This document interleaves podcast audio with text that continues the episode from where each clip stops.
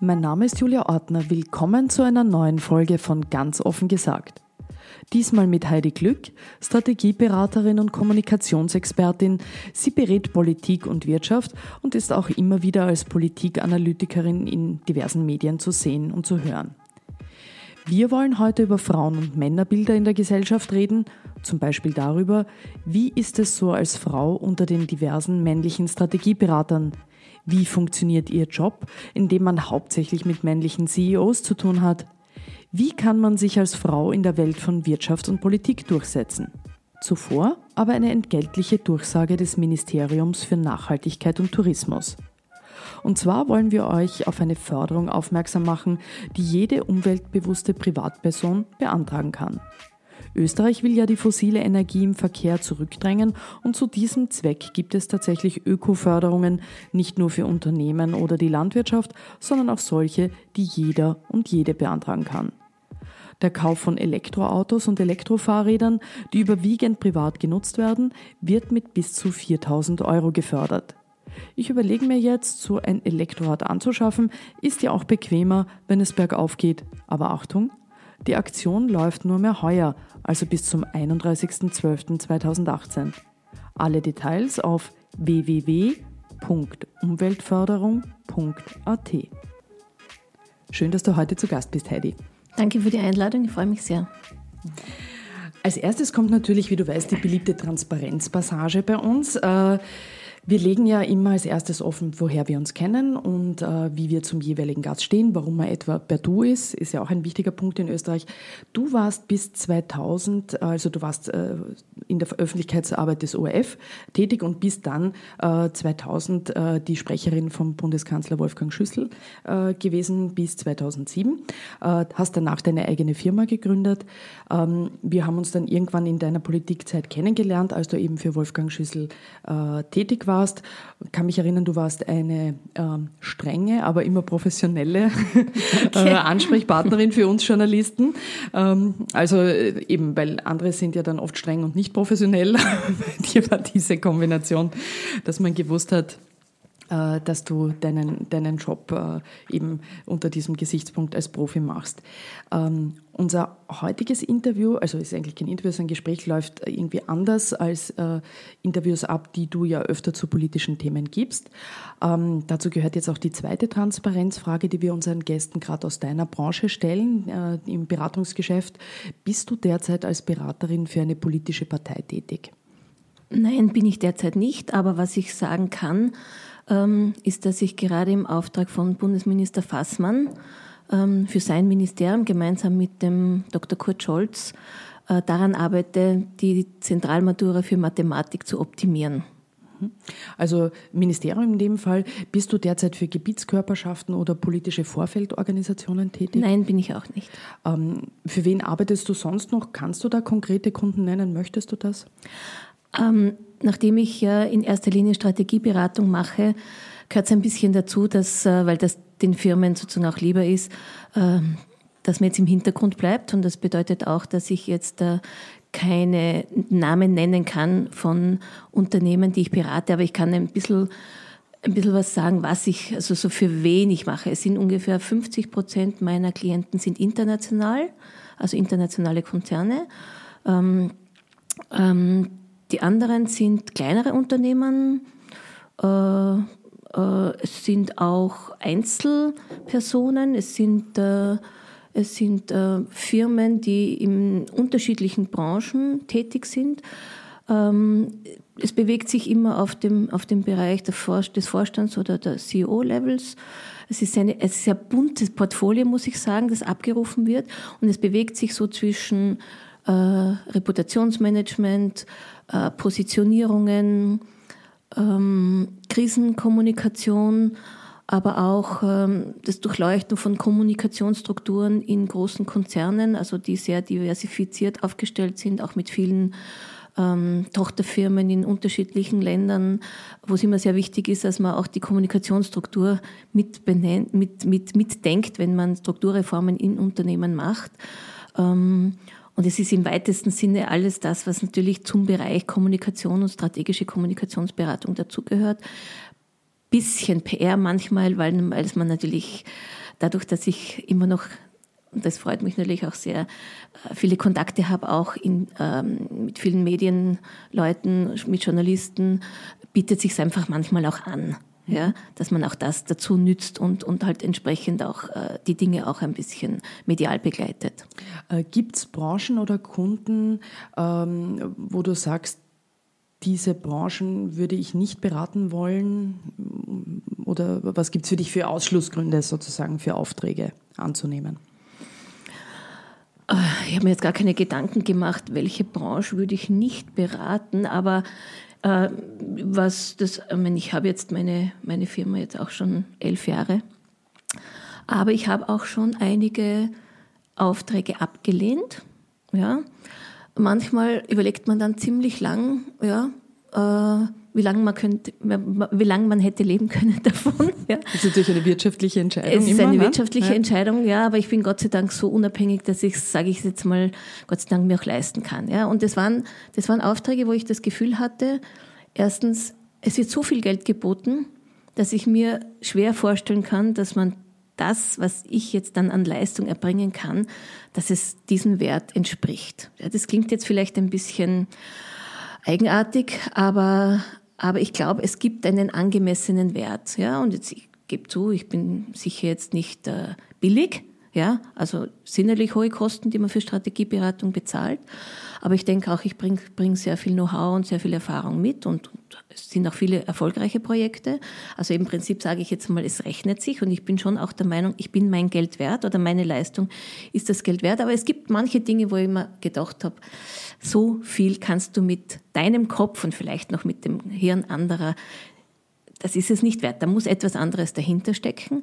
Äh, das wollte ich eigentlich nicht. Und es gibt manche Projekte, die ich abgelehnt habe, weil ich gemerkt habe, dass äh, die Erwartungshaltung in das, was ich leisten kann, nicht konform geht mit dem, wo ich der Meinung war, das wäre notwendig. Also das sind auch ganz unterschiedliche Vorstellungen sicher, weil, weil, weil die Aufträge, die ich bekomme, sind sehr ad personam bezogen, also sehr auf meine Person.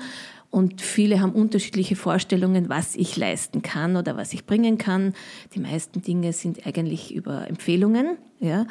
Ähm, aber es gibt schon Dinge, wo manche Leute glauben, man trifft sich mit drei Chefredakteuren zum Mittagessen. Du willst oder ein Wunder man, bewirken. Genau. Ja, man, oder okay. man, man, man, ruft zwei Politiker an und die Welt ja, schaut ab morgen anders aus. Läuft. Und ja. es läuft und dafür muss man ja auch nicht, nicht besonders viel zahlen. Ja, okay. Also es gibt Dinge, wo man dann sagt, wo es äh, besser ist, man lieber zu sagen, die Erwartungshaltung entspricht nicht der Realität, dann genau, lasse ich genau, das lieber. Also genau. verstehe, das sind so Ausschlussgründe ja. ähm, für dich.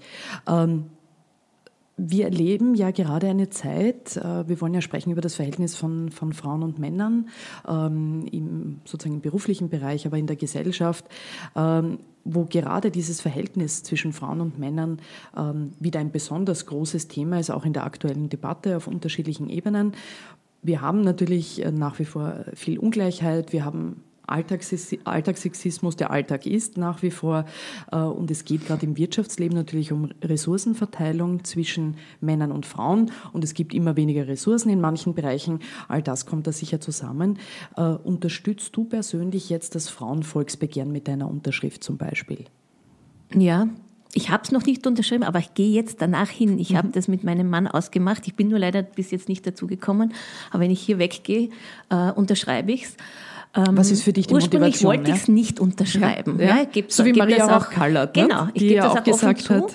weil da ein paar Dinge drinnen waren, wo ich gedacht habe, das finde ich fast ein bisschen kontraproduktiv, ja, mhm. weil ich glaube, welche Forderungen sind es, die dich die, die irritiert ein bisschen, haben? Ich sage jetzt mal die 30 Stunden die 30 Woche Stunden zum Beispiel, zum Beispiel ja, ja. weil ich glaube, dass die eher kontraproduktiv wirkt, ja, als äh, den Frauen wirklich hilft.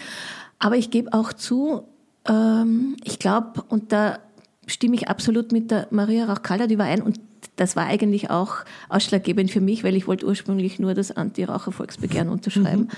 Aber ich dachte, nein, sie hat recht. Man muss nicht hundertprozentig alles mittragen. Ja, das macht man auch sonst in anderen ist ja bei Bereichen der politischen ja auch Partei, die ich will, auch so nicht so, oder? Genau, das genau ist der Punkt. Ja. Aber ich glaube, als Signal ja, ist es wichtig, dass dieses Frauenvolksbegehren erfolgreich ist. Ja. Äh, und da leiste ich es mir auch, etwas zu unterschreiben, wo ich sage, okay, ähm, da bin ich jetzt nicht hundertprozentig damit einverstanden, aber ich glaube, das große Signal, ja, dass man, dass man zeigen kann, und es gibt ja, in, es gibt ja ohnehin immer nur wenige Anlässe. Man kann so ein Volksbegehren ja auch nicht jedes Jahr starten, ja. Aber ich denke, als Signal ist es wichtig, einfach um auch, um auch Bewusstsein zu schaffen, ja, dass es da noch Themen gibt, wo es sehr viel Aufholbedarf gibt, wo es sehr viel Bewusstseinsarbeit noch braucht. Nicht nur bei Männern, auch bei Frauen, glaube ich, ja. Äh, und das ist der Grund, warum ich es unterschreibe. Mhm. Ich fand da eben auch, es ist ja viel darüber, genau diese, diese Haltung, die du jetzt äußerst, äh, diese Debatte kenne ich auch eben, dass es gibt die, die unterschiedlichen Forderungen, die mir halt vielleicht nicht so taugen. Und ähm, vom, vom Grundgedanken fand ich eben auch interessant, die Eva Zeglowitz von IFES hat das äh, kürzlich auch getwittert, dass es natürlich diese Idee des äh, Directional Votings gibt, ne? dass man sagt, äh, ich stimme für etwas, was vielleicht zu weit geht oder wo halt Dinge drin sind, die mir viel zu äh, steil sind, vielleicht in der Hoffnung, dass es dann zumindest ein oder zwei Schritte in der Richtung weitergeht. Ähm, die Maria Rauch-Kallert, äh, die du jetzt angesprochen hast, auch äh, ehemals ÖVP-Ministerin, hat sich immer sehr für Frauenfragen und Frauenpolitik mhm. eingesetzt, tut es nach wie vor. Die hat ja erklärt, ähm, dass sie eben auch äh, unterschreiben wird, obwohl sie auch so wie du vielleicht teilweise skeptisch war am Anfang wegen mancher Forderungen.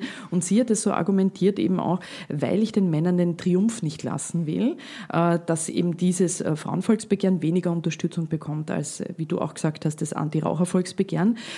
dieser Gedanke, den sie da äußert, ähm, den Männern nicht den Triumph lassen. Kannst du dem was abgewinnen? Ähm, ja, also in, in dem Fall finde ich den Vergleich, mm, also ich hätte den Vergleich so nicht gezogen, weil ich es jetzt nicht sehe, dass das Anti-Raucher-Volksbegehren äh, ein, ein, ein, ein sage jetzt einmal, eine Art Männervolksbegehren ist. Ja? Ähm, also unter diesem Aspekt habe ich es noch gar nicht, ähm, habe ich mir noch nicht überlegt. Ja? Meine Motivation, äh, das Nichtraucher, also das Anti-Raucher-Volksbegehren zu unterschreiben, ist eine andere. Ja? Ähm, aber den Männern nicht den Triumph lassen, also man kann es so sehen, okay, ich kann das auch durchaus nachvollziehen und, und auf der anderen Seite würde ich es aber eher, ich würde es positiver formulieren. Ja?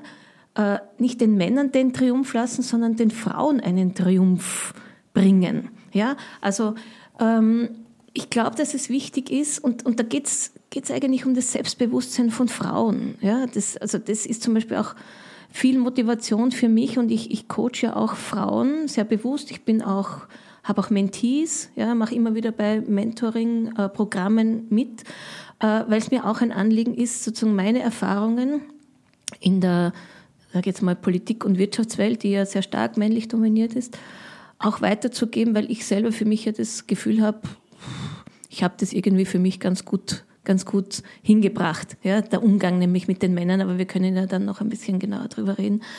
Ähm, also insofern ähm, würde ich es eher unter dem Aspekt sehen, das Selbstbewusstsein äh, von Frauen eigentlich ein bisschen damit zu stärken, ja, dass sie sich auch trauen, dass sie sich, dass sie mutig sind, dass sie sich auch offen hinstellen ähm, für das, was sie wollen, ja, dass sie sich nicht von vornherein, nämlich auch in der zweiten Reihe sehen, ja.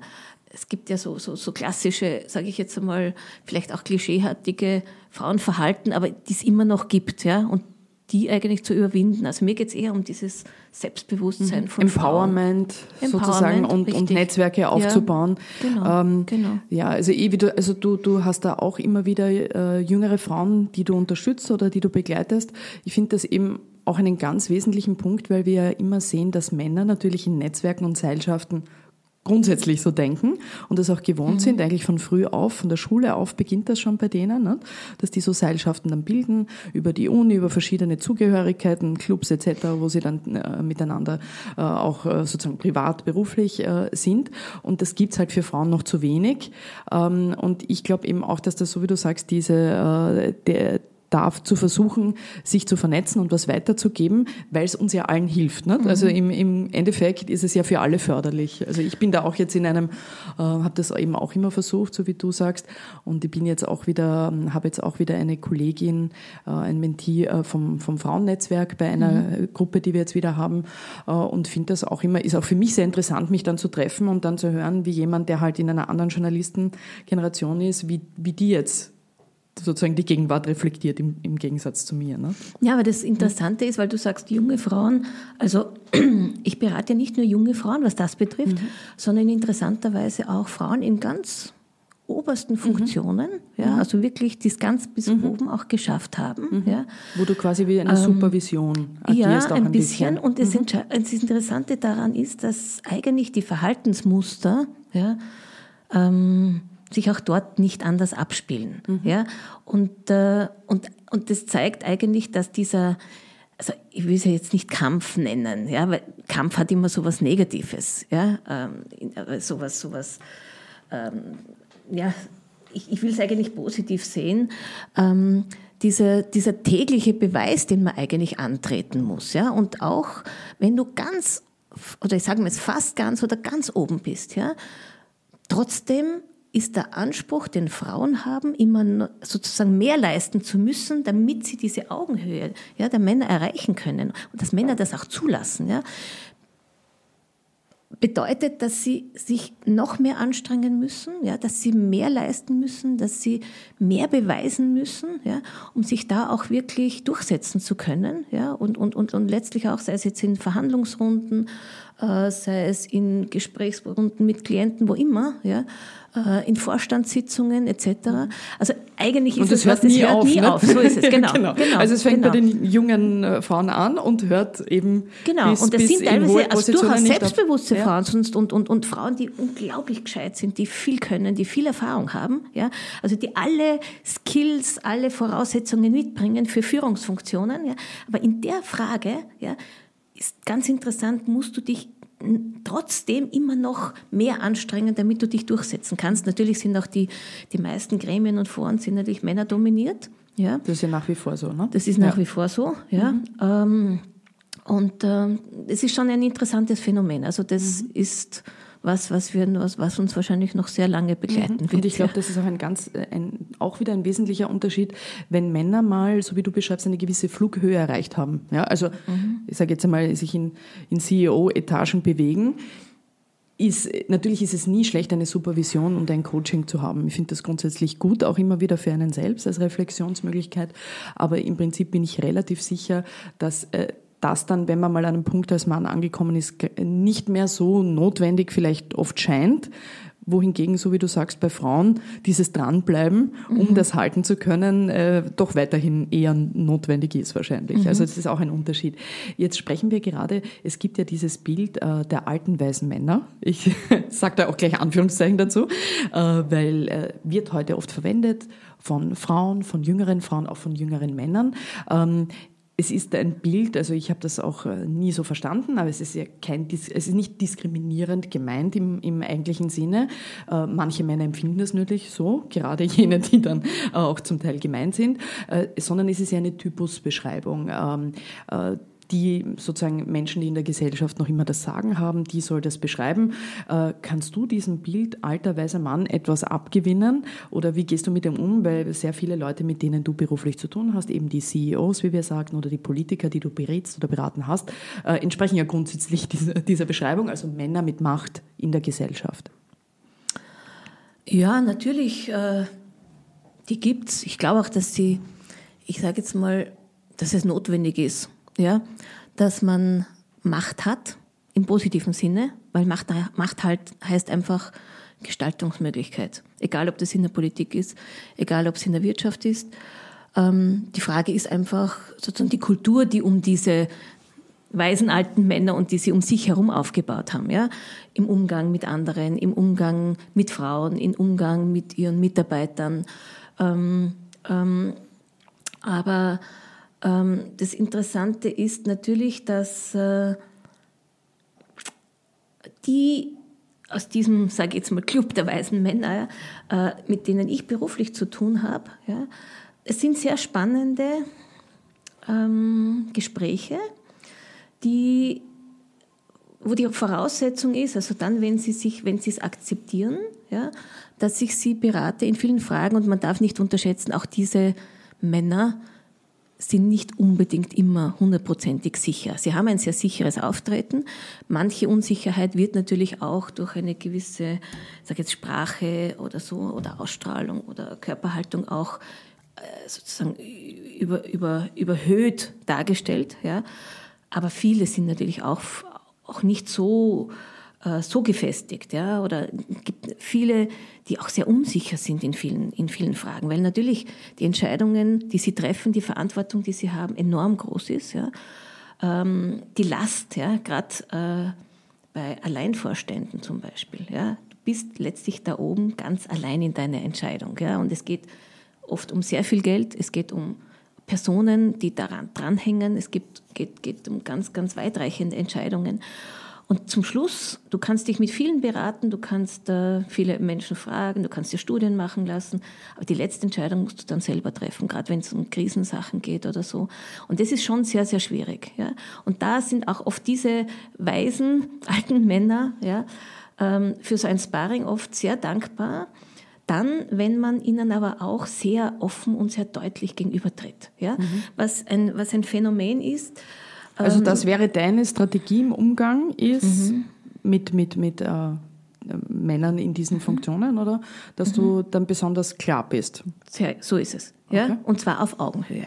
Ja? Und das vertragen die oder ist das schwierig? also ist wahrscheinlich auch individuell, aber äh, ja, ist ja auch nicht so einfach, weil, ja. wie soll ich sagen, ähm, ähm nicht immer, also es gibt natürlich kritikfähige Menschen, aber mhm. es gibt ja auch Menschen, die sich sowieso mit Kritik schwer tun und je höher du in gewissen Hierarchien bist, umso weniger kriegst du oft direkte Kritik mhm. oder so einen Spiegel vorgehalten und das ist ja dann teilweise auch eure Rolle, deine Rolle als Beraterin.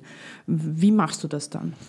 Ja, du hast es ziemlich auf den Punkt gebracht. Also lustig ist ja, ich glaube, ich habe so jeden meiner Klienten, äh, wo es um diese Beratungsfragen gegangen ist, immer gesagt, sie müssen mich aushalten ja, mhm. weil sie bezahlen mich nicht, dass ich ihnen sage, wie gut sie sind, ja, und wie toll sie sind, sondern ich bezahle sie dafür, ähm, dass sie mit mir ein Sparring machen, wo ich ihnen ein Feedback gebe und wo ich glaube, wo sie nachschärfen sollten, äh, wo sie vielleicht äh, eine andere Strategie einschlagen, wenn sie äh, etwas erreichen wollen, wenn sie in Verhandlungen gehen, etc.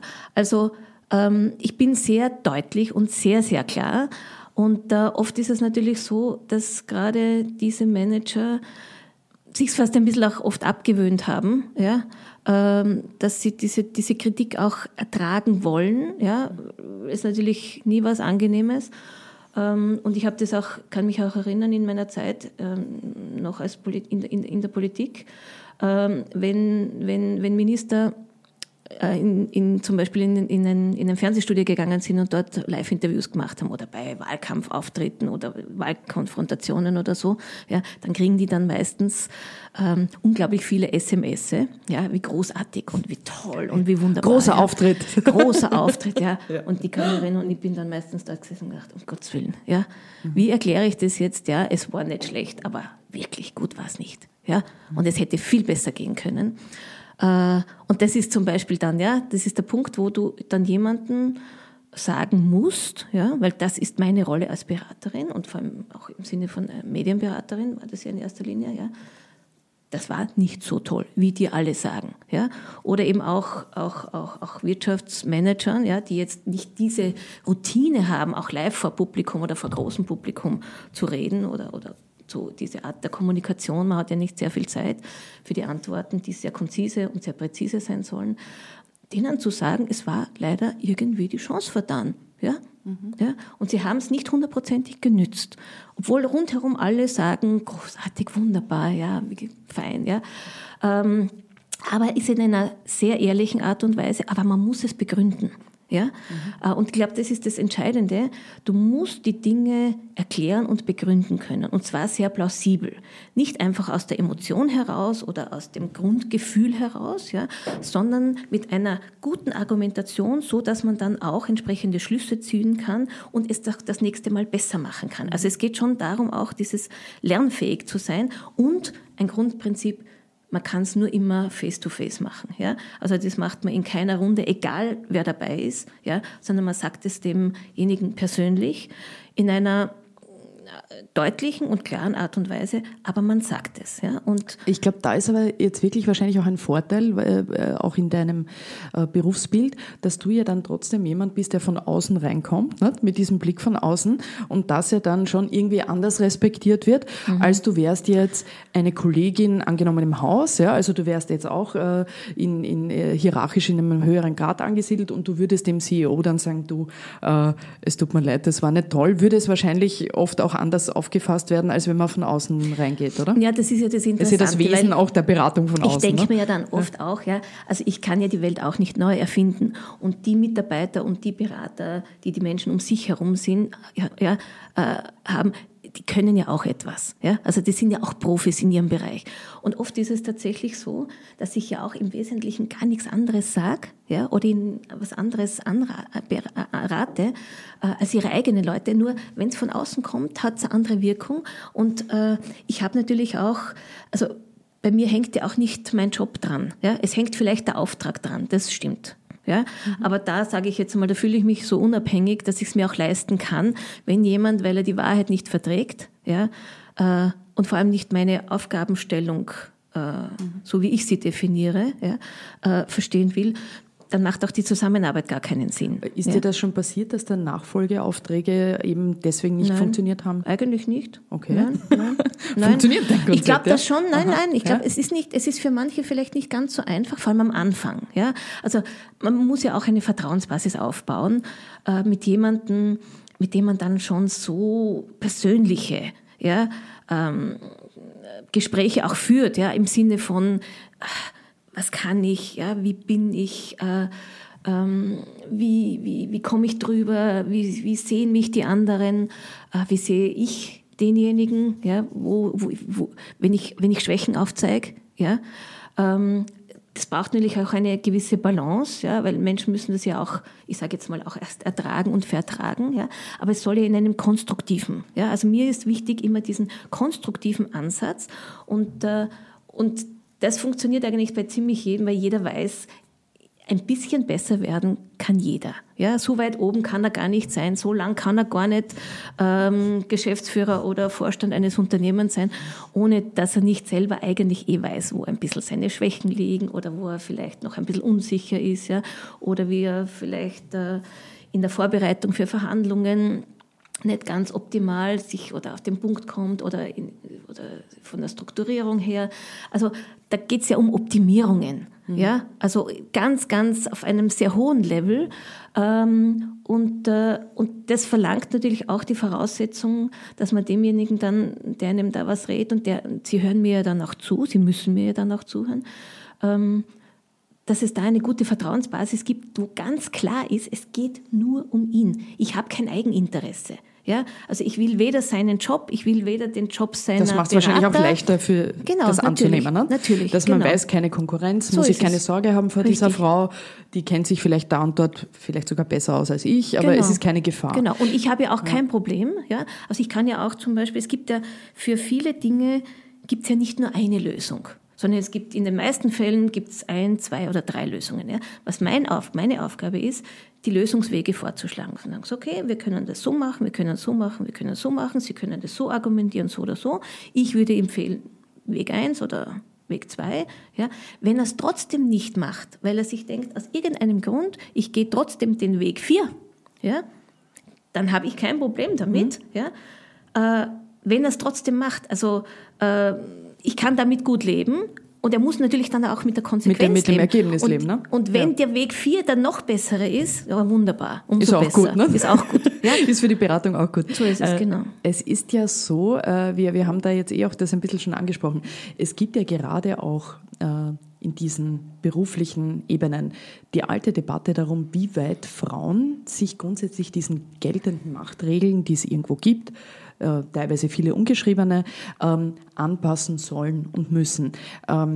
Um gewisse berufliche Ziele zu erreichen in einem traditionellen System. Es funktioniert ja noch sehr traditionell oder eben äh, sich nicht dem anzupassen, wie weit es wichtig ist, sich selbst weiterhin als Frau zu definieren in, in Führungsrollen und auch an einer neuen Führungskultur zu arbeiten, äh, die vielleicht zeitgemäßer ist, vernünftiger, effektiver, vielleicht auch schlussendlich humaner für alle Beteiligten. Äh, das ist ja eben eine, also eine Debatte, mit der du mit den Frauen, die du auch berätst, wahrscheinlich auch immer wieder zu tun tun hast. Wie siehst du das mit diesen Machtregeln, den Umgang für Frauen damit? Ähm, also ich würde schon mal sagen, es gibt schon Unterschiede ähm, zwischen Männern und Frauen in Führungspositionen, wie sie sozusagen ihre, ihr, ihr Leadership leben. Ja?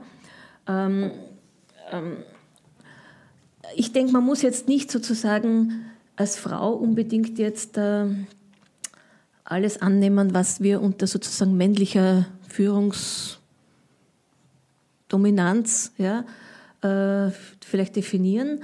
Und es gibt sicher, und das ist ja auch wissenschaftlich nachgewiesen, dass Frauen in manchen Situationen auch andere Herangehensweisen haben, äh, andere, eine andere Kultur im Umgang, ja, dass sie sich auch selber viel mehr hinterfragen, ja, ähm, all, all diese Dinge. Ja. Manches ist Klischee, würde ich einmal sagen, oder tradiertes Rollenbewusstsein äh, oder Verständnis, weil das halt sozusagen noch aus der Klasse, also aus der Erziehung heraus ja, sich äh, ergeben hat ähm, oder so. Auf der anderen Seite ähm, glaube ich, ist es gut, dass man ein paar Spielregeln, die es braucht, einfach äh, anwendet und, und zumindest kennt und, und kennt. wahrnimmt. So oder? ist es, genau. Ja? Und diese Spielregeln einfach auch sozusagen mitspielt. Ja? Ähm, wenn ich das nicht mache, tue ich mir wahrscheinlich sehr schwer. Ja? Die sind jetzt aus meiner Sicht jetzt gar nicht so sehr ähm, männlich oder weiblich, ja, aber die gibt's einfach. Ja. Und das hängt mit ganz primitiven, würde ich jetzt mal sagen, oder einfachen Dingen zusammen, die, die jetzt fällt mir nur als Beispiel ein, also ich habe hier einen Verhandlungstisch, ja, wo setze ich mich hin? Ja? So, Männer oder ich sage jetzt mal äh, Chef der Runde, ja, würde sich nie an den Rand setzen. Ja? Da setze ich immer in die Mitte hin. Ja? Frauen wenn Sie in eine, in einen, in einen, oder eine Gesprächsrunde, ja, ganz normal, muss jetzt gar keine große Verhandlungsrunde sein, ja. Männer suchen sich, Frauen suchen sich meistens irgendwo einen Randplatz, ja. Also weit weg von der Mitte eigentlich, ja. Aber was mache ich, wenn ich, wenn ich aufmerksam machen möchte auf mich, wenn ich mich einbringe, wenn ich mich vorbereitet habe, und das tun ja Frauen oft, dass sie sich sehr penibel vorbereiten für Besprechungen, für Sitzungen, oft mehr als Männer, ja weil sie eben das Gefühl haben, sie können sonst nicht mithalten. Ja? Sie müssen mehr leisten und mehr einbringen. Und dann sitzen sie am Rand vom Tisch. Ja? Das heißt, du bist aus dem Zentrum. Ja? In Wahrheit, sie müssten sich eigentlich, es gibt natürlich eine gewisse Sitzordnung, ist auch klar, ja, dass auch der Vorsitzende, immer, das muss man natürlich ja, einhalten grundsätzlich. So, ja. Aber warum setze ich mich nicht gegenüber dem Vorsitzenden hin? Ja. Dort habe ich die größte Aufmerksamkeit. Also grundsätzlich diese, diese grundpsychologischen Dinge genau. eigentlich auch äh, genau. Genau. mehr zu genau. beachten in genau, solchen genau. Situationen. Oder bei Großveranstaltungen, ja. Mhm. Welche Frau setzt sich freiwillig sofort in die erste Reihe? Männer? Logisch, die gehen ganz weit gleich von vornherein nach vor, wenn vorne die, die Plätze frei sind. Mhm. Ja, wenn nicht gerade irgendwo Namensschilder drauf sind, ja, sitzen die sofort von. Ja, Hallo, klar, da ist mein Platz. Warum nicht? Ja. So ist es, genau. ja. genau. Ja, das stimmt. Also diese eher auch sozusagen auf diese psychologischen äh, mhm. Grunddinge zu schauen. Jetzt ist ja Kommunikation ähm, im Prinzip äh, doch eine auch sehr weibliche Branche. Es gibt ja viele Frauen, die in der Kommunikation arbeiten. Aber wenn wir uns jetzt anschauen im Bereich der Strategie- und Politikberatungsunternehmen, jetzt gerade auch in Österreich, sind die, sind, haben wir doch größtenteils Chefs, sage ich. Also da bist du jetzt äh, unter vielen männlichen Kollegen, die dann quasi so ein bisschen die Aushängeschilder äh, immer ihrer Firma sind, so wie du das für deine bist. Äh, Ob es der Josef Kalliner ist, der Lothar Lockel, der Thomas Hofer, der Daniel Kapp und viele andere Kollegen auch. Ähm, ist es noch immer so, also gerade in der Strategieberatung, dass, es, äh, dass da eben äh, du eher nicht so viele weibliche Kolleginnen hast, die man jetzt sozusagen auch äh, ähm, öffentlich so wahrnimmt. Ist es so, weil Männer in Führungsetagen sich Strategie noch immer lieber von anderen Männern erklären lassen, deiner Ansicht nach? Oder ist es vielleicht auch so, weil die Frauen ähm, auch gerade in diesem Bereich vielleicht eben zwar gern Kommunikationsarbeit machen, aber etwas zurückhaltender sind, also lieber eine klassische Kommunikationsdienstleistung anbieten, als offensiv, äh, ich bin Strategieberaterin anbieten?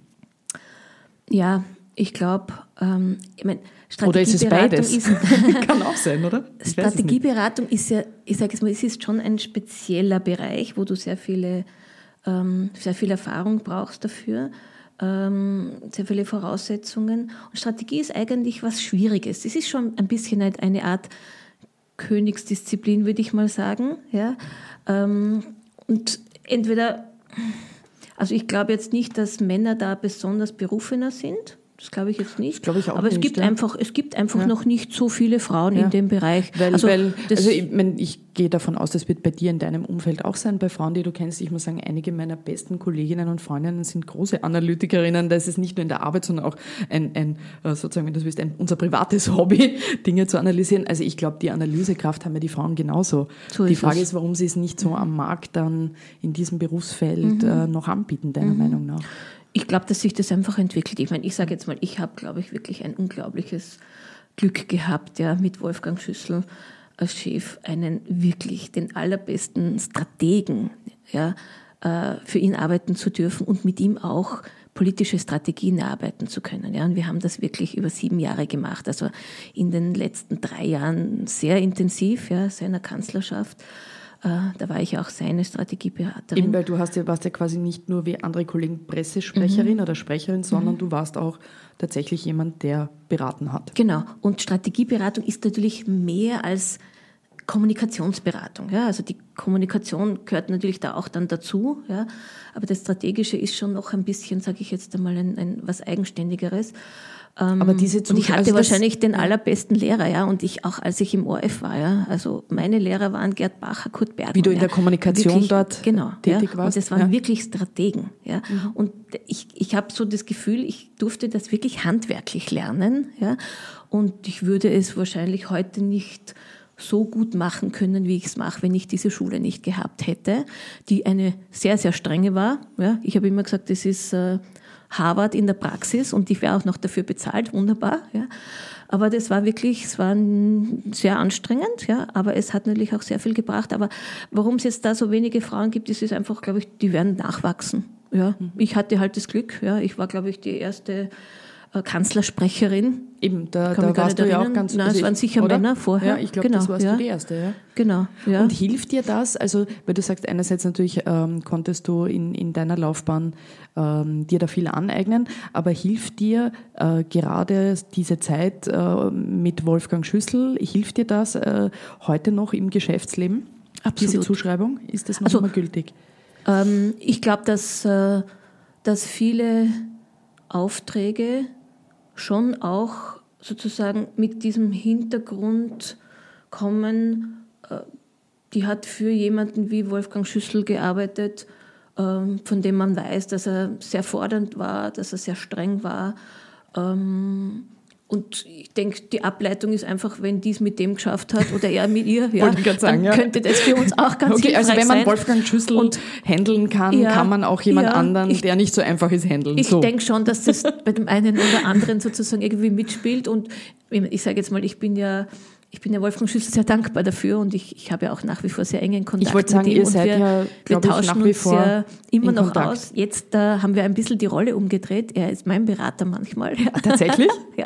Und, und inwiefern berät er dich dann? Oder inwiefern? Wir, ja, wenn ich schwierige Dinge habe, tue ich sie manchmal mit ihm okay. ja, ähm, rücksprechen, sage, was hältst du davon? Ja, ich würde das und das und ich habe mir das so und so überlegt. Ähm, einfach ein bisschen so nicht äh, ähm, abtesten auch, ja, oder, oder ähm, er ist unglaublich immer noch wahnsinnig kreativ, er ist sehr viel international, international unterwegs und das ist für mich auch ein, ein, interessanter Gedankenaustausch, weil er mir immer wieder erzählt, wo er jetzt gerade ist, bei welcher Konferenz, welche Themen er besprochen hat. Er macht ja sehr viele Vorträge auch, er sitzt in vielen Aufsichtsräten und da, da da habe ich so ein bisschen, kriege ich auch ein bisschen diese, dieses Internationale von ihm mit, weil er sitzt dann am Flughafen, ja, wartet auf, den, auf das Flugzeug ja, und erzählt mir, was er gerade und telefoniert was mit diskutiert dir worden sind. Ja. Okay, also Wolfgang Schüssel als Berater haben, das ist schon cool, jetzt klar. Und ja. du zahlst ihm nicht einmal dafür, ne? Nein, das ist ja das nein. Schöne. das es gibt kein dran. Honorar dafür. Ja, okay, genau, genau. Aber es ist ein wirklich ganz, ganz toller, intensiver äh, Austausch mit jemand, der so viel Erfahrung hat und der. Das ist aber, ich glaube, auch insofern ungewöhnlich. Also ihr hatte, also euer ähm, Verhältnis ist dann doch eines, dass eben, weil das ja nicht einfach, wenn man dann eben doch lange Jahre für jemand arbeitet, der sehr fordernd ist, sicher, und das ist äh, auch nicht immer lustig, logischerweise in mhm. diesem Geschäft. Und wenn sich das dann so entwickelt und teilweise eben so auf eine andere Ebene kommt, ist wahrscheinlich auch nicht so häufig in, in deiner Branche der Fall, nehme ich an, oder? Also ich glaube nicht, dass äh, viele Leute mhm das äh, miteinander haben. Das Nein, ich finde das auch, ja? also ich freue mich auch sehr darüber ja, und, und, und weiß, dass das ähm, ein wirkliches Privileg ist, ja, mhm. dass ich sehr, sehr zu schätzen weiß äh, und dass er auch, auch ab und zu mich noch fragt, ja, wie würdest du das oder wie siehst du das? Ja, äh, also wir haben da wirklich ein, ein sehr gutes und sehr, sehr freundschaftliches äh, Gesprächsverhältnis, das mich sehr ehrt, dass ich das auch weiterhin pflegen darf. Es ist ja so in deinem Berufsfeld, du hast es ganz zu Beginn erwähnt, ein, ähm, ein, sozusagen ein Zweig, der durchaus an Bedeutung gewinnt. Ich weiß nicht, wie, wie es bei dir ist, aber das kannst du ja sagen, welchen Stellenwert es in deiner Firma hat, ist äh, Krisenkommunikation. Mhm. Ähm, jetzt hat man den Unterschied also man hat irgendwie äh, das Gefühl, äh, es gibt immer mehr Krisenkommunikation auch. Ist es so, äh, dass es für Unternehmen und Institutionen eben real immer mehr schwierige, krisenhafte Situationen gibt, die sie halt mit ihren Ressourcen schwerer bewältigen, mit den hauseigenen Ressourcen? Oder ist das auch im Prinzip ein Kampf gegen eine Welt, die halt transparenter wird durch die Globalisierung, aber im Prinzip mehr Transparenz hineinkommt und in der man vieles, was früher sich vielleicht irgendwie ausgegangen gegangen ist, halt nicht mehr äh, so unten halten kann, nicht mehr vertuschen kann im schlechtesten Fall. Das gibt es ja auch, solche Geschichten. Warum ist Krisenkommunikation so ein starkes Feld? Ähm, ja, ist eigentlich wahrscheinlich liegt es daran, genau das, was du eigentlich schon erwähnt hast, dass äh, die Welt transparenter geworden ist und die Forderung nach Transparenz viel größer geworden ist. Ähm, es gibt natürlich auch sehr viel mehr Kanäle, über die die man nützen kann, die viele nützen, also ich sage jetzt mal auch Gegner oder Mitbewerber. Ja. Ähm, der Wettbewerb ja, am Markt ist natürlich auch ein härterer geworden, muss man auch dazu sagen. Und oft ist es gerade da, ist es so entscheidend, dass du auch diesen Blick von außen ja, bei der Bewältigung von Krisen mitbringst. Das heißt, viele Firmen haben natürlich ihre Stäbe ja, mit sehr professionellen Leuten, keine Frage. Ja, aber du siehst es oft nur aus dem Blickwinkel des Unternehmens heraus. Ja? Und dieser Blick von außen, ja, wie werden wir wahrgenommen? Ja? Äh, wo sind diese Felder, die wir vielleicht so, äh, ich will gar nicht sagen mit dem Tunnelblick des Unternehmens, ja, aber die wir so nicht sehen, ja? weil natürlich äh, es unterschiedliche Welten gibt. Es gibt die Welt, die draußen ist und die, es gibt die Welt, die im Unternehmen drinnen ist. Ja?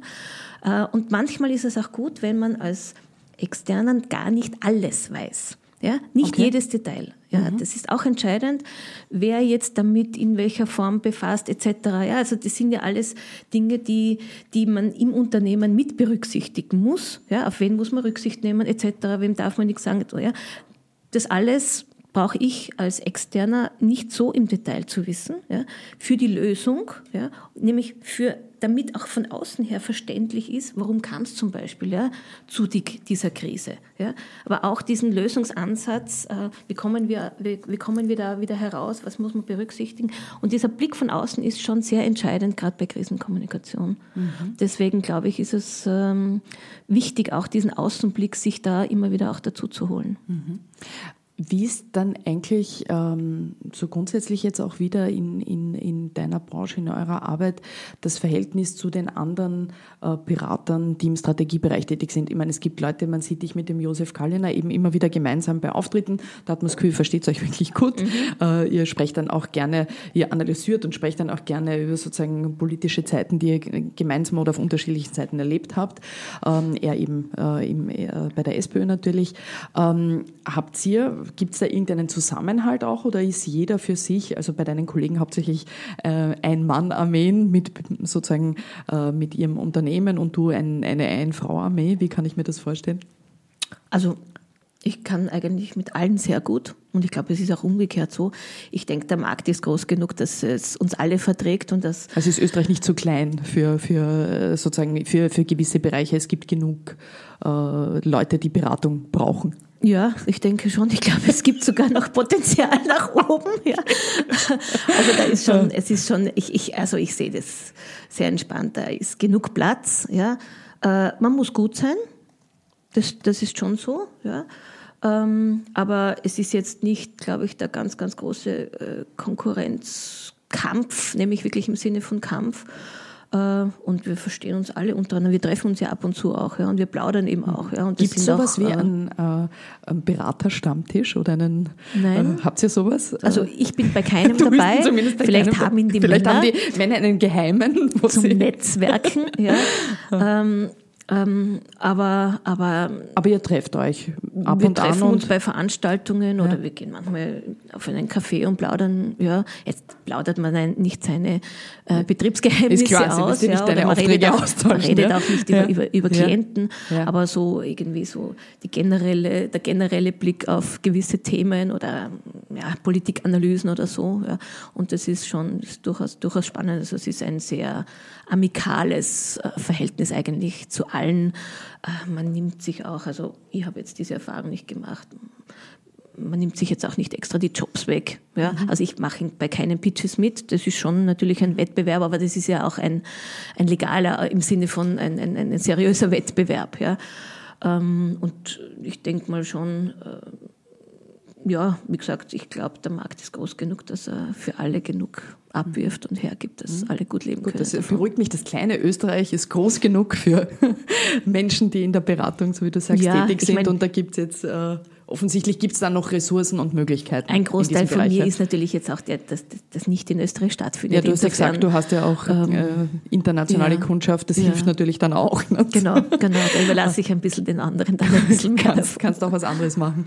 Äh, ein Teil, wo ihr natürlich sichtbar werdet, ähm, stelle ich mir vor, das ist fürs Geschäft sicher ganz gut, wenn, wenn du zum Beispiel bei im Zentrum oder in der ZIP 2 interviewt wirst, an, analysierst. Ähm, äh, was bedeuten dir so diese Form von Fernsehauftritten, wo du halt ja meistens Politik analysierst, ähm, fürs Geschäft, wie gesagt, sicher nicht schlecht oder für sozusagen für die Aufmerksamkeit, dass man Präsenz hat, aber ist dir das persönlich irgendwie wichtig, im Fernsehen zu sein, angesehen zu werden?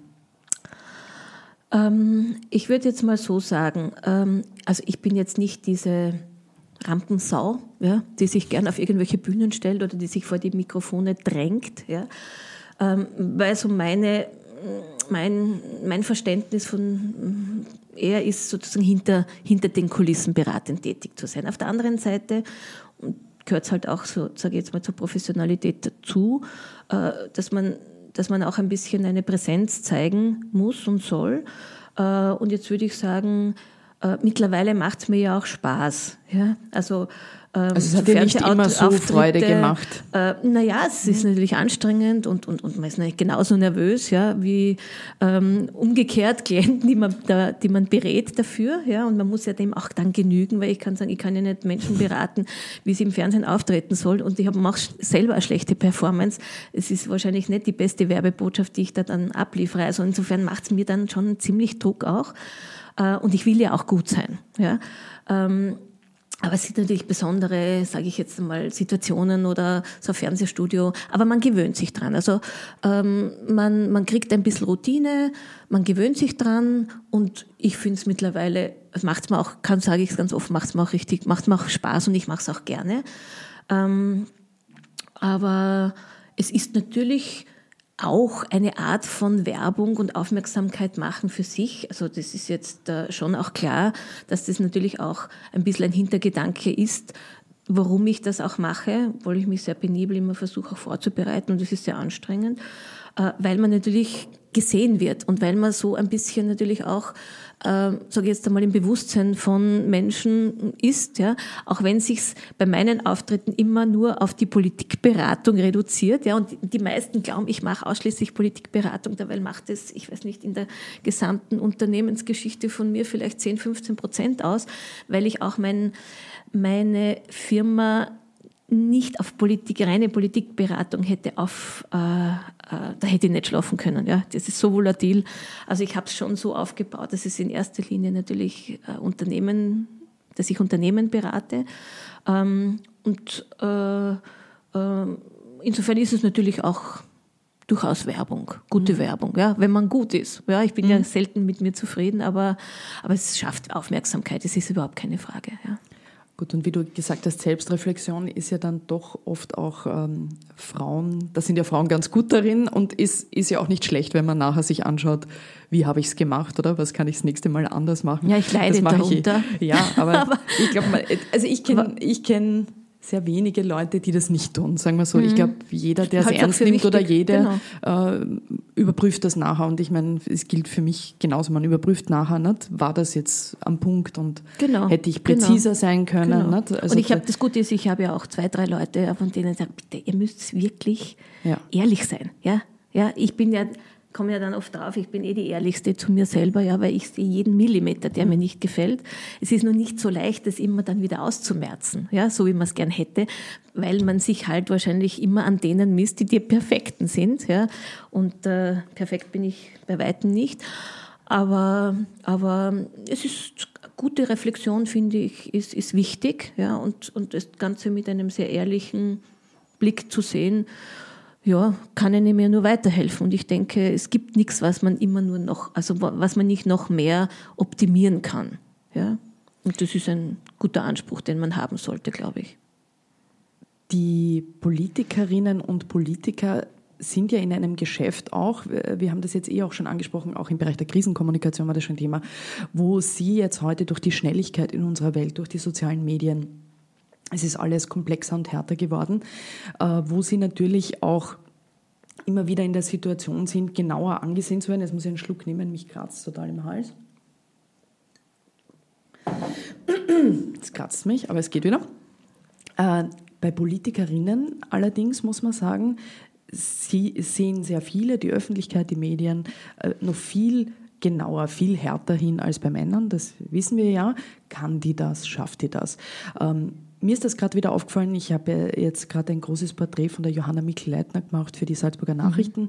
und äh, habe sie dafür ähm, begleitet und selbst bei, bei ihr als politischem Profi, der das schon seit den 90er Jahren, die das so äh, sozusagen gelernt hat, alles und durchgemacht hat, wurde ja vor ihrem Wahlsieg in, in Niederösterreich, vor der absoluten Mehrheit, die sie da äh, wieder errungen hat, obwohl das ja äh, nicht einfach schien, wurde sie auch unterschätzt, teilweise auch in der eigenen Partei. Und aktuell diskutieren wir jetzt über die Pamela Rendi-Wagner, die neue SPÖ-Vorsitzende. Hat sie überhaupt das Zeug zur SPÖ-Vorsitzenden? Beim Quereinsteiger wie Christian Kern ähm, gab es diese Debatte nie so groß, zumindest in meiner mhm. äh, Erinnerung.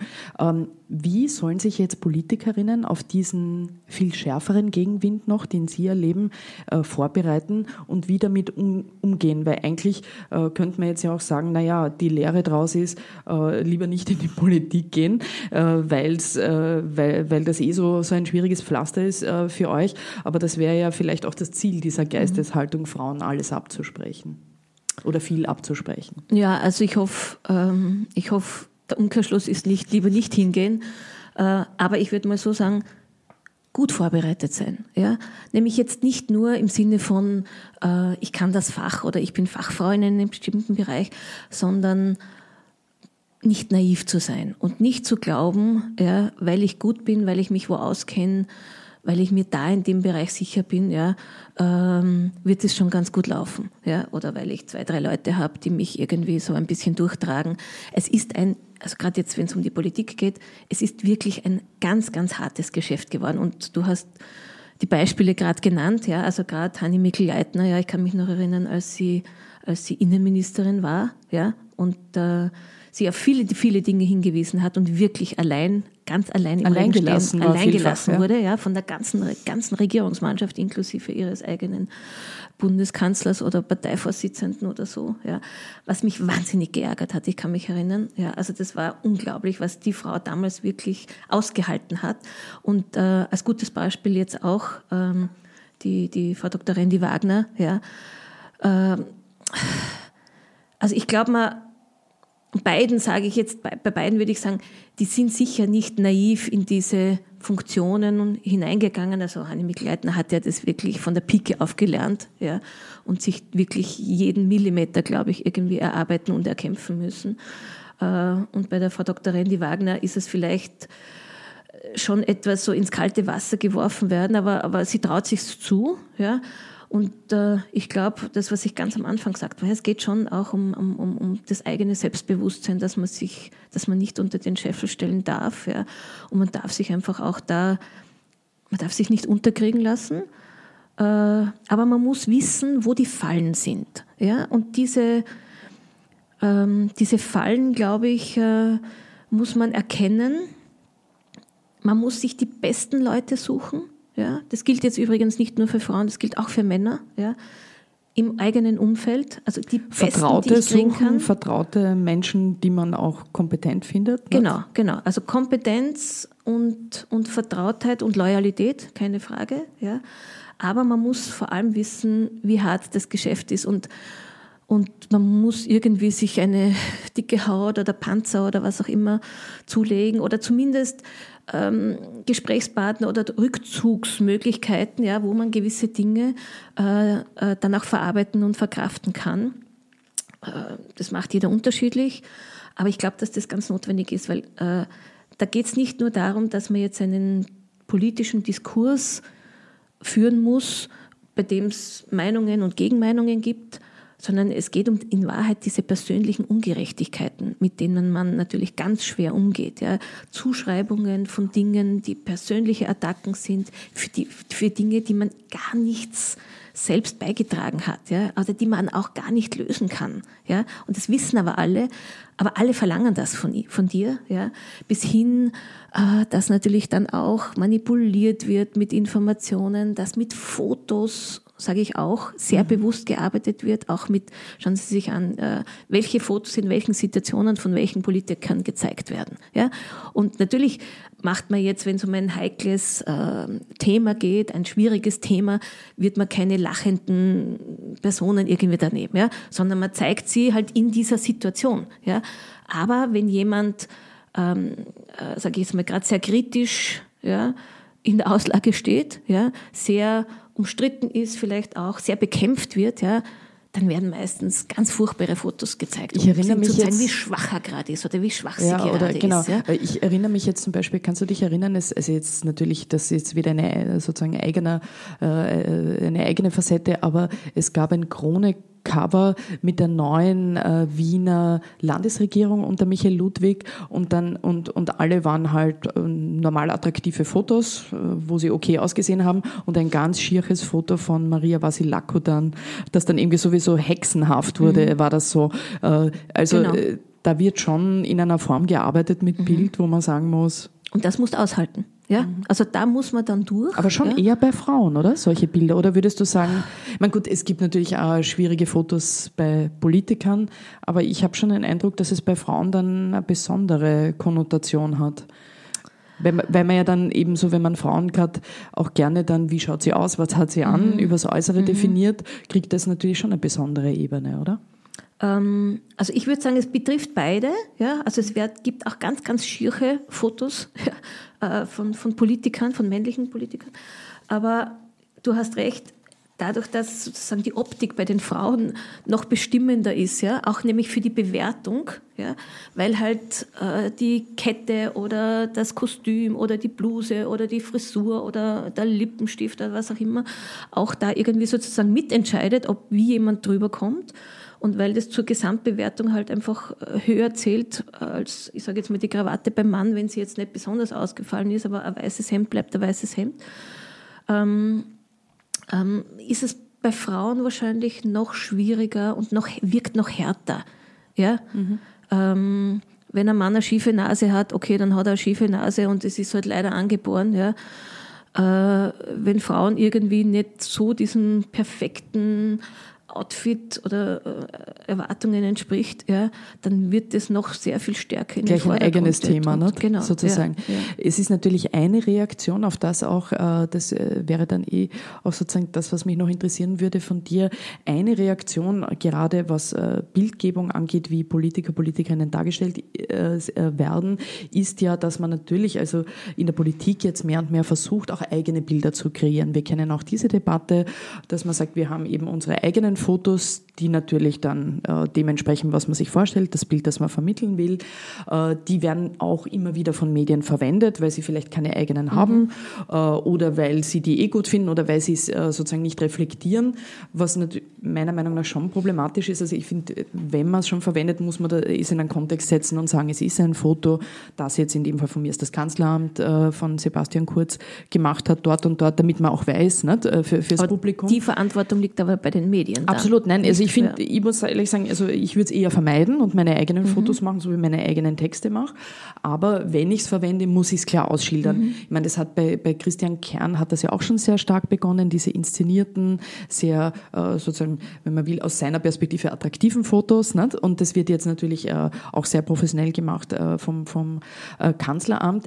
Das ist ja auch jetzt etwas noch, was man, ähm, also jetzt auch für mich und für viele Journalisten bei Kommunikationsprofis wie bei dir jetzt natürlich auch ein bisschen ein ambivalentes Verhältnis macht, weil einerseits ist man jetzt froh, wenn jemand seriös und professionell kommuniziert auf der Öffentlichkeitsseite und aber gerade jetzt bei den Kollegen und Kolleginnen, die in einem Ministerbüro oder in einem Stadtratbüro oder wo sitzen, ist es ja so, dass man merkt, es werden, es gibt eigentlich immer mehr Öffentlichkeitsarbeiter und Arbeiterinnen, auf der anderen Seite aufgrund der Situation mhm. der, der, der, Branche im Journalismus in den Redaktionen tendenziell weniger Kollegen, Kolleginnen oder man hat neue Aufgaben, hat nicht mehr so die Zeit für Recherche etc. Also das heißt, dieses Gleichgewicht ne, zwischen Öffentlichkeitsarbeit mhm. und Journalismus wird immer schwieriger, die Öffentlichkeitsarbeit wird immer stärker und das hat ja auch was demokratiepolitisch Bedenkliches, könnte es teilweise auch haben. Wie gehst du jetzt als Kommunikationsprofi mit diesem Gleichgewicht oder Ungleichgewicht um? Ja, mir fällt natürlich auch auf, dass zum Beispiel jetzt gerade in den, in den, in den Ministerbüros, was die äh, Presseleute betrifft, es, also von meiner Zeit, natürlich ist es jetzt schon einige Zeit her, aber wir, wir waren zum Beispiel im, im Kanzlerbüro waren wir zu zweit. Ja? Ich glaube, Feimann hat, glaube ich, sieben oder acht äh, Pressemitarbeiter gehabt. Ja? Gut, Sie haben die ganze Social-Media-Ebene noch nicht gehabt. Nicht? Also ich glaube, das ist ja wahrscheinlich jetzt ein Teil, stimmt, oder? Aber die waren, glaube ich, nicht Teil des äh, im Kabinett, sondern ja. die sind dann im, im, ja. im, im Kanzleramt Ich sage nur, es, gibt, ja. es hat sich halt Dinge entwickelt, die natürlich, auch personalintensiv natürlich, keine, sind. Keine ne? Frage, ja. Auf der anderen Seite, ich habe es will es nur deswegen mhm. aufzeigen, weil, weil, weil es sozusagen umgekehrt in den Redaktionen werden die Redaktionen immer kleiner. Ja. Das ergibt, ich sehe es auch als ein gewisses Missverhältnis. Ja. Und das fordert natürlich ähm, äh, gerade die, die Journalisten und die Journalistinnen umso mehr, ähm, da noch sozusagen jetzt äh, noch, noch, noch genauer zu differenzieren. Ja. Ähm, auf der anderen Seite kann man das auch nicht der Politik vorwerfen, ja, dass sie ihre Ressourcen, dass sie das erkennt, ja, dass Kommunikationsarbeit wichtiger wird und immer wichtiger wird. Ähm, meine Meinung ist ja, dass, äh, ich habe das auch jedem Politiker immer gesagt, äh, deine, dein, deine Arbeit muss eigentlich daraus bestehen, dass du 50 Prozent Politik machst und 50 Prozent deiner Zeit darauf aufwendest, sie zu kommunizieren. Was nicht kommuniziert wird, findet nicht statt. Ja, und das macht gar keinen Sinn, sich da in hunderte Gesprächsrunden, Verhandlungsrunden etc., wenn niemand davon was erfährt. Es findet nicht statt. Und wenn jemand dieses Bewusstsein nicht hat, dass er seine Politik kommunizieren muss, und zwar kommunizieren heißt gut kommunizieren, vorbereitet, strukturiert, gut substanziell unter, unterfüttert, damit es auch einen öffentlichen Diskurs gibt. Ja? Also nicht nur Ankündigungspolitik und dann höre ich nichts mehr. Ich meine, das ist ja das, was wir in den letzten Jahren sehr stark erlebt haben, dass sich Politik sehr stark zu einer Art Ankündigungs-Kommunikationspolitik äh, transformiert hat.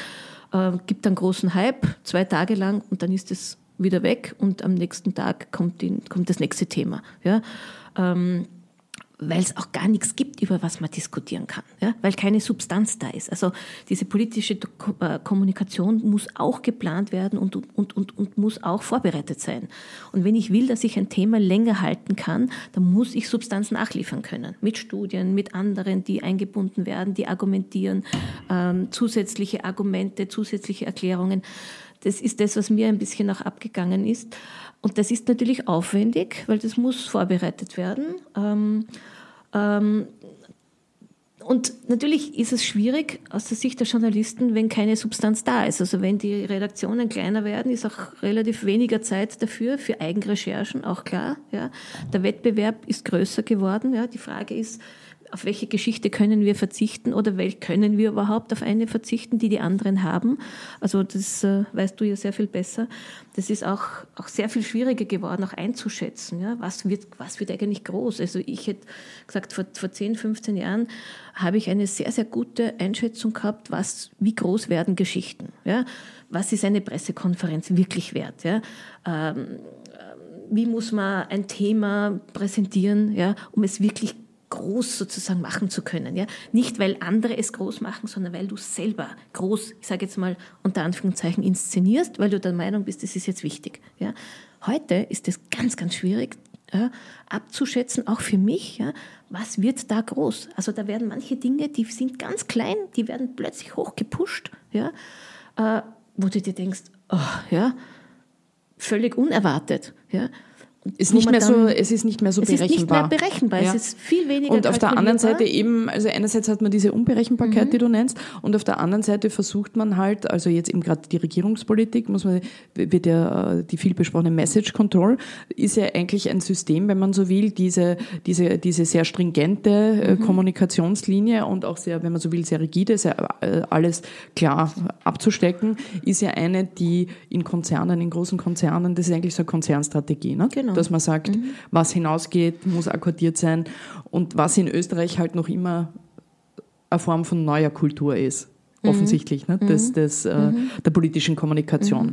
Weil ähm, du hattest ja auch äh, in, in deiner Zeit im, im Kanzleramt, gab es ja auch äh, sozusagen äh, teilweise sicher schwierige kommunikative Situationen, ohne Frage genug, ne, nicht nur am Anfang, sondern auch immer wieder. Ähm, aber es war dann eben nicht, natürlich eben so wie das heute passiert, äh, einfach nicht so, so ich sage jetzt so eine zielgerichtete Maschine war es nicht immer. Ne? Das ist schon irgendwie ein, ein Unterschied zu damals. Was natürlich ja. auch wahrscheinlich mit, mit äh, auch, auch wieder mit, mit Ressourcen zu tun hat, weil wenn du sagst, ihr wart halt damals auch, oder ich meine, ihr wart einfach nicht äh, x Menschen, sondern ihr habt, mhm. ihr habt das ja großteils eben selber äh, gemacht. Also da, da hat sich schon natürlich auch, äh, wenn man so will, alles sehr professionalisiert, aber natürlich jetzt, sage ich jetzt, ähm, gar nicht nur so das Journalistische, äh, was du ja auch genannt hast, was den Diskurs betrifft, ist das halt manchmal schwer, wenn man das Gefühl hat, die Gleichgewichte verschieben sich so. Nicht? Wie kann man mhm. Diskurs auf Augenhöhe führen? Ähm, wenn die Ressourcen so unterschiedlich sind. Ne? Also da sehe ich jetzt noch nicht wirklich die Antwort, weil auf der Seite des Journalismus äh, wird es, auch wenn ich glaube, dass es äh, neue Formen von Geschäftsmodellen und auch Wiederentwicklungen geben wird, die wieder sozusagen in die positive Richtung gehen, äh, so, dass man das so gleichziehen kann, glaube ich, wird schwer werden. Aber ja, da gebe ich dir recht. Oder? Ich glaub, das, ja, ja, ja, einfach, einfach, das wird man nicht mehr. Die eine, der eine Bereich professionalisiert sich weiter mhm. nicht? und der mhm. andere eben weniger. Mhm. Ähm, Aber es braucht ein bisschen einen, es braucht ein bisschen einen besseren Ausgleich, würde ja. ich sagen. Also im Moment ja. habe ich das Gefühl, sehr, es ist, die Waage hängt sehr schief. Ja. ja. Wäre und, irgendwie und nicht auch schlecht, ne? demokratiepolitisch. Ja. Eben. Äh, von dieser Perspektive her, glaube ich, wäre das sicher gut, wichtig für, für, die hätte, Gesamtbalance. Mhm. Äh, zum Schluss noch eine Frage, ein bisschen auch, äh, wenn man so will, noch persönlich, wie, äh, wie du, wie du das äh, siehst jetzt. Äh, jetzt war vergangenen Donnerstag wieder erstmals eine Donnerstagsdemo äh, gegen Türkisblau diesmal, äh, wie damals 2000 gegen Schwarzblau, äh, gegen Wolfgang Schüssels Regierung. Ist das irgendwie ein Déjà-vu für dich? Pff, mh, eigentlich nicht wirklich. Also ich sage jetzt mal, es haben, ich kann sich zu Beginn damals 2000, ja, es waren schon sehr viele Leute und ich kann mich erinnern, die sind da jeden Donnerstag haben sich da am Eck getroffen und sind dann vorbeimarschiert. Ist über Monate äh, gegangen. ist über Monate gegangen und zum Schluss ist es dann ziemlich ausgeronnen. Ja, okay, ich habe gesehen, habe Fernsehbilder gesehen äh, von dieser neuen Donnerstag-Demonstration vom Kanzleramt. Waren äh, einige tausend, glaube ich. Ähm, ja, ich finde, ich sage jetzt mal, es ist ein demokratisches Grundrecht, dass man sich versammeln darf, ja, dass man seinen Protest friedlich äh, auch zeigen darf. Ich würde jetzt nicht glauben, dass das jetzt die große Mega-Protestwelle wird, ja, weil es auch andere Formen von sage ich jetzt einmal, Partizipation, ja, sprich neue Medien ohnehin gibt, wo man sozusagen sein, seinen Unmut oder so ja auch äh, transportieren kann. Äh, und das ist natürlich durch diese ganzen Internet- oder Online-Medien auch nämlich für jeden Einzelnen ja sehr viel mehr möglich, als es damals eigentlich auch war. Ja. Ähm, insofern glaube ich jetzt nicht, dass sich das so, so massiv wieder aufbauen wird. Aber, aber du hast da jetzt nicht so irgendwie so ein persönliches Déjà-vu und denkst, ah, so wie damals, wie wir ausgeschaut haben und uns gedacht haben, oh, Donnerstagsdemo, ist das nicht so? Äh, also ich habe den Fernsehbeitrag gesehen und gedacht, aha, jetzt ah, ja. okay. es formieren sich jetzt wieder sozusagen Regierungsgegner. Ja, aber ich glaube, äh, wenn man sich andere Länder anschaut, ja, also die paar Demonstrationen hält erstens die Regierung aus. Ähm, es ist vielleicht auch ein gesunder, was ich schon glaube, kann ja auch ein dis gesunder Diskurs sein. Es ist ja auch ein, so geht es einmal, etwas, was der, was der Politik durchaus widerspiegelt, dass es viele, viele Leute gibt, die mit manchen Dingen nicht einverstanden sind. Ähm, ähm, und es ist auch ein, ein Aufzeigen oder vielleicht auch ein, nämlich im positiven Sinn würde ich das ja als, als, als Regierung jetzt auch sehen, aufgreifen, dass ich mir Gedanken mache, okay, was, was, was, was gefällt den Leuten da eigentlich nicht? Ja, das heißt ja nicht, dass man all denen jetzt sozusagen Recht geben muss und dass man von seinem Kurs weg muss, wenn man nicht will. Ja, also ich meine, die Regierung hat einen Mitte-Rechts-Kurs und diese Regierung und dieser Kurs ist ja auch gewählt worden von der Mehrheit der Bevölkerung, muss man auch dazu 58 Prozent, ne, glaube ich. So ist ja. es. Ja? Also, also für jetzt, ÖVP es darf FPÖ jetzt niemanden verwundern, ja? ja? Aber, aber, aber ich sage jetzt einmal, 42 Prozent haben halt was anderes vor oder hätten gern was anderes. Ähm, und das ist, ich meine, ich glaube, solange das auf eine friedliche Art und Weise und auch eine gewisse Art von kultivierter ja, Protest ist, äh, ist es in einer Demokratie in Ordnung und das hält eine Demokratie und auch ein Land wie Österreich durchaus aus. Ja. Dann danke ich dir vielmals für das Gespräch, war sehr interessant. Danke, dass du da warst, Heidi. Danke für die Einladung. Das war's wieder für heute. Vielen Dank fürs Zuhören. Bitte schickt uns euer Feedback und wenn es euch gefallen hat, gebt uns doch 5 Sterne auf iTunes. Bis zum nächsten Mal bei Ganz offen gesagt. Missing Link